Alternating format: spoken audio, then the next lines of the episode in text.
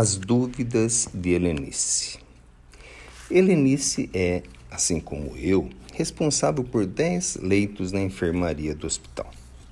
A similaridade das tarefas e a proximidade dos leitos fez com que ela se tornasse a primeira amizade que consegui fazer na vida espiritual. Foi ela quem me sugeriu a trocar o nome que meus pais me deram na última encarnação por outro que melhor demonstrasse o meu novo estado de espírito.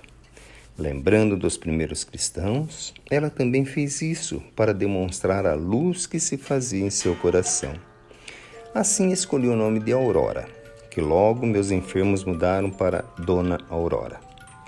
Nos momentos de descanso, conversávamos muito sobre as nossas tarefas e vimos que tínhamos idênticas dificuldades em alguns momentos e situações. Procuramos nossa supervisora para esclarecimento e suas palavras, a princípio, não foram muito bem recebidas por nós. Ela nos disse: Eu poderia lhes falar sobre a minha própria experiência nesse assunto, mas vai ser melhor para vocês ouvir uma orientação do nosso diretor. Mas, dissemos as duas quase ao mesmo tempo, ele é responsável por todas as repartições do hospital. Acha que ele terá tempo de atender duas simples enfermeiras? Com certeza, respondeu. Ele sempre encontra tempo e boa vontade para orientar aqueles que têm o desejo sincero de fazer suas tarefas com acerto. Apenas lhes peço para pensarem bem nas dúvidas. Exponha-as com clareza e sem muitos exemplos, pois ele conhece bem as tarefas de cada um. O mínimo de palavras possível para expor as dúvidas mais diretamente. E assim foi. No dia seguinte, ia eu e Helenice pelo corredor em direção à sala do diretor. Ela pensando no que falar, pois era mais desinibida que eu, e eu em silêncio para não atrapalhar os seus pensamentos. Foi quando vi, vindo em direção contrária, aquele senhor bem vestido que tinha conversado comigo no meu primeiro dia de hospital e me convidado para a tarefa de enfermeira. Quis apenas cumprimentá-lo mas ele parou ao nosso lado e nos disse: Olá, vocês estão indo à minha sala, mas para não perdermos muito tempo, eu as convido a caminhar e conversarmos andando. Era ele o nosso diretor. Helenice então falou: Basicamente, temos dois problemas que nos incomodam. O primeiro são os pacientes que não querem nos ouvir. Quando falamos com eles, baixam os olhos para não nos fitar e não nos responder a impressão é que falamos com uma parede. O segundo é a dificuldade de falar de assuntos que não dominamos completamente. Por exemplo, o de pedir a corrigenda de um defeito que nem nós ainda conseguimos corrigir em nós mesmas.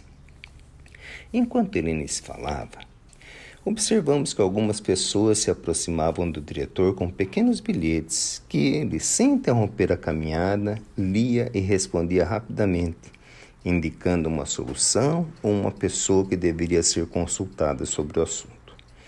Esse recurso de lhe pedir informações, nós mais tarde também passamos a utilizar para tirarmos as nossas próprias dúvidas. Voltando a sua atenção a nós, respondeu. Quanto ao primeiro problema, devemos recordar que Deus é o infinito distribuidor de orientações e corrigendas. Seu estoque de bênçãos é infinitamente maior que os nossos. Então, nesses casos, orem a Deus para que ele possa alcançar o coração do irmão enfermo e, com certeza, ele encaminhará outros tarefeiros com mais condições que nós para auxiliar. Quanto ao segundo problema, temos duas opções a considerar. Na primeira, por não ter corrigido o defeito, não falamos nenhuma palavra assim não beneficiando a ninguém com a nossa atitude. A outra opção é nós mesmos prestarmos atenção no que estamos falando e tomar também para nós o medicamento que estamos medicando. Qual das duas opções lhes parece a melhor?